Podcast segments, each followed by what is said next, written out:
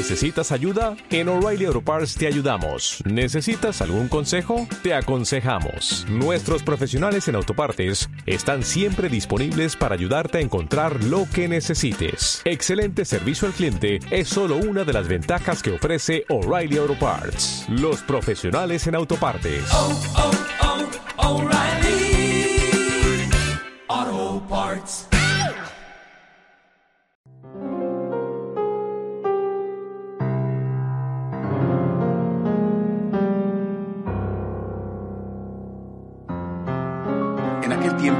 Lo que enseñaba Jesús a la gente, dijo, cuidado con los escribas. Les encanta pasearse con amplio ropaje y que les hagan reverencias en la plaza. Buscan los asientos de honor en las sinagogas y los primeros puestos en los banquetes y devoran los bienes de las viudas con pretexto de largos rezos. Estos recibirán una sentencia más rigurosa. Estando Jesús sentado enfrente del arca de las ofrendas, observaba a la gente que iba echando dinero. Muchos ricos echaban en cantidad. Se acercó una viuda pobre y echó dos reales. Llamando a sus discípulos les dijo, os aseguro que esa pobre viuda ha echado en el arca de las ofrendas más que nadie, porque los demás han echado de lo que les sobra, pero esta que pasa necesidad ha echado todo lo que tenía para vivir. Palabra del Señor. Hoy la palabra de Dios nos invita a meditar sobre nuestra colaboración con la Iglesia. El ejemplo de esta mujer viuda, pobre, dice, podía haber sido viuda y rica, pobre viuda, es un ejemplo que con frecuencia ha sido malinterpretado. Yo por lo menos me he encontrado más de una vez con personas que decían que la viuda echó dos reales y que por lo tanto no había que echar más que dos reales. Bueno, en aquella época los reales no existían, sería un décimo de dracma o lo que fuera. No es eso, evidentemente, lo que está diciendo Jesús. Está diciendo que esta mujer ha hecho un esfuerzo y que además ha hecho un gran esfuerzo. Eh, en la historia, y hay que recordarlo porque vivimos en la historia, en la historia el diezmo, que era entendido de varias maneras, eh, pero el diezmo forma parte de la tradición religiosa de casi todas las religiones del mundo mucho antes de Jesucristo. Los persas en Babilonia, los eh, griegos, los romanos, los judíos tenían el diezmo. Jesús no pone el diezmo. Es decir, Jesús está diciendo que tú tienes que darte entero, tienes que darte todo, no tienes que dar una parte tuya, sino que tienes que darte todo porque Dios te ha dado todo. Dios te ha dado la vida, la salud que tienes te la da Dios. Es verdad que el dinero lo estás ganando con tu esfuerzo, pero todos sabemos que en cualquier momento, mm, incluso los que están más seguros pueden perder hasta el más maravilloso de los empleos. Todo es un don y tú tienes que darte todo tú a aquel que te ha dado todo. No existe, por lo tanto, en los arranques de la Iglesia la tradición del diezmo, que sí que existía, en cambio, entre los judíos. ¿Por qué? Porque el cristiano no se conforma con el diezmo, sino que intenta dar el máximo que puede dar, el máximo. No significa que tenga que dar el 100%, el máximo que puede dar. La tradición del diezmo en la Iglesia eh, eh, se establece mm, cuando eh, se conquista, los musulmanes vuelven a conquistar Jerusalén y termina el reino cristiano en Jerusalén. Entonces el Papa convoca una nueva cruzada que no tiene éxito y declara la necesidad de que todos los cristianos paguen lo que se llamaba el diezmo de la cruzada. ¿eh? Bueno, el diezmo de Soleimán, bueno, el diezmo de la cruzada, para armar la cruzada, para recuperar Jerusalén. A partir de ahí, pasado el momento histórico de la cruzada, se vuelve a establecer en la Iglesia el diezmo. Repito, no es una idea inicial de Jesucristo. Jesucristo se está pidiendo que des tu corazón y que des todo, pero al final debido a esa circunstancia concreta, poco a poco empieza a establecerse la idea de que hay que cuantificar la cantidad que uno tiene que dar, el diezmo. ¿vale? Eh, esto sigue hasta prácticamente nuestros días, que desaparece con el Concilio Vaticano II. Ya antes estaba empezando a estar en desuso, ¿eh? pero todavía hay sitios donde esto se practica. En cualquier caso, la generosidad hacia la Iglesia, esta generosidad va por barrios. Eh, he vivido un año en Estados Unidos, en la parroquia que tenemos allí, y he quedado admirado de la seriedad con que los católicos norteamericanos se toman las cosas. Eh, todo, ¿eh? se toman el culto, qué respeto hacia la liturgia, pero también con qué seriedad dan su aportación económica a la Iglesia. Son de verdad ejemplares. He vivido en otros sitios y es todo lo contrario. Y nosotros estamos en la tabla media. ¿eh? No somos lo peor y no somos lo mejor. Y creo que también nosotros tenemos que hacer un examen de conciencia. ¿Qué estamos haciendo para cumplir esta obligación? Que no es una opción, es una obligación. Entre tantas cosas que hemos olvidado, hemos olvidado los llamados mandamientos de la Iglesia. El quinto mandamiento de los cinco que tiene la Iglesia, el quinto es ayudar a la Iglesia en sus necesidades. Alguno puede pensar, ah, pero eso es solo para los pobres. Eh, oiga, el ejemplo que pone Jesucristo hoy, el ejemplo de la viuda, es para el culto. Estaba echando el dinero en el arca del templo y de un templo que era riquísimo, no rico, riquísimo. El poder económico que tenía el templo de Jerusalén probablemente era el mayor que existía en todo el imperio romano. Seguramente manejaba más dinero el templo de Jerusalén que el propio emperador. Era riquísimo y además era fuente de préstamos y por lo tanto de intereses. Y bueno, pues esta mujer, sin embargo, es puesta como ejemplo de alguien que ayuda al culto. Es algo necesario. ¿Cómo hemos construido esta iglesia y cómo la hemos pagado? Pues con vuestra ayuda. Si no fuera por esa ayuda, ¿cómo vamos a pagar la luz y la calefacción y el aire acondicionado en verano? Oye, el sueldo de los curas, ¿cómo, cómo lo vamos a hacer?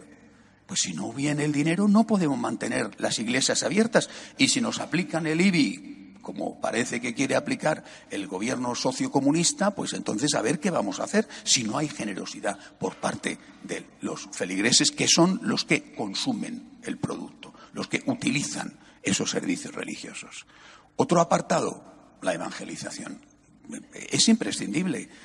Es imprescindible aquí, pero es imprescindible en tantos sitios donde no se llega, donde de verdad hay carestía económica, y, no hace falta irse tan lejos. Basta, por ejemplo, con ver las periferias de ciudades. No estamos en la periferia aquí. Por tanto, la evangelización es algo que tiene que sostenerse con la ayuda generosa de los católicos, incluido, por ejemplo, el uso de los medios de comunicación. Si no fuera por esa ayuda generosa, ¿cómo íbamos a poder llevar la palabra de Dios a tantos sitios diferentes, en el pasado y en el presente? Y, por supuesto, también los pobres. Culto evangelización y pobres. Y esto, repito, no es opcional, esto es una obligación. No tienes la obligación de dar una cantidad, sino que tienes la obligación de dar lo que puedas dar. Que te pones el diezmo como referente, vale, pero tú tienes la obligación de ayudar a la Iglesia en sus necesidades, porque de eso sale el culto para el Señor, que es nuestro deber, de eso sale el apoyo a la evangelización y de eso salen las obras de caridad. Primera parte, porque hay una segunda parte. Hay un crecimiento, yo creo que consistente y continuado, de desapego, de desafección entre los católicos practicantes y la jerarquía de la Iglesia, que se nota en este tema económico. Esto, las causas son distintas según los países, aunque hay causas generales. Por lo menos yo lo escucho mucho porque, porque me escriben, porque oigo. En España, pues hombre, aquí hemos tenido lo que hemos tenido, ¿no? Y lo que tenemos. ¿eh? Eh, por ejemplo, yo eh, trabajé 14 años en el periódico ABC y yo estuve amenazado por ETA. recibí las cartas de amenaza de ETA y tenían que revisar debajo del coche y abrirme el maletero eh, en ese momento, nosotros, por ejemplo, estábamos empezando los franciscanos de María en Irún. Y yo tenía que viajar al País Vasco y aumentaba, por lo tanto, el riesgo. A mí me costaba mucho, y no voy a mm, dar más detalles, me costaba mucho trabajar en ABC y estar eh, con un obispo en San Sebastián, Monseñor Setién, que Dios le tenga en su gloria, ¿verdad? Pues él hacía una equidistancia entre los asesinos y las víctimas. Eso a mucha gente le hacía mucho daño. Aquí hay feligreses cuyos padres los mató la ETA. ¿eh? Y mucha gente se sintió mal con la Iglesia. Es verdad que con ese obispo en particular, y no solamente en Madrid, sino en otros sitios también, allí también. ¿eh? Esto es una realidad y esto a mucha gente le dolía enormemente. La desafección. Ahora, toda la cuestión que estamos teniendo con el tema del enterramiento de Franco, que si para acá, que si para allá, que no saben dónde meterle, todo eso a mucha gente la está, la está molestando. Otros que estarán encantados, ¿eh? pero a mucha gente la está molestando. Crece la desafección hacia la jerarquía. No entro en quién tiene la culpa ni si tienen la culpa o no. Digo y constato una realidad. Crece la desafección. Eso son circunstancias nuestras particulares. Cuando miras en el mundo, pues estas cosas lógicamente no tienen trascendencia fuera, pero, pero hay otras cosas que son globales. Mm, ambigüedad, en determinados pronunciamientos dogmáticos y morales. Pues muchos católicos están desconcertados y también se sienten abandonados y crece la desafección hacia la jerarquía. Repito, constato realidades, ¿eh? No digo, ah, pues no tienen la culpa o sí tienen, no tienen razón, sí tienen razón, simplemente constato lo que hay. ¿eh? No digamos ya los escándalos, por ejemplo, de comportamientos delictivos, no solamente pecaminosos, de algunos sacerdotes. Oye, que en algunas diócesis han sido hasta el 40% del clero, que ya es una cosa bestial, el comportamiento y la, tapadera y... Bueno, pues eso hace que, sobre todo en esos países, crezca muchísimo esa desafección. Muchos católicos se sienten mal y se preguntan, ¿qué tengo que hacer con mi dinero? ¿Eh? ¿Qué tengo que hacer? ¿Va a ir para pagar mm, eh, indemnizaciones o va a ir para lo que yo quiero darlo. En Estados Unidos, por ejemplo, un grupo de laicos católicos, hombre, supongo que con dinero, han decidido que van a, han puesto, vamos, un millón de euros, de dólares encima de la mesa para investigar a los cardenales y que en el próximo cónclave haya un dossier sobre cada cardenal sobre cuál es su historia en vista de lo que está pasando. Esto no, no, se había visto nunca. Repito, yo no digo que esté bien o está mal, digo lo que está pasando. ¿eh? Y lo que está pasando es que crece en un sector de los católicos practicantes, por un motivo, por dos, por muchos, crece la desafección. Esto es terrible. ¿Por qué? Porque crece la desafección no solamente hacia la Iglesia, sino que además, como consecuencia, también hacia el Señor porque algunos están dejando de practicar y otros que están dejando de ayudar económicamente.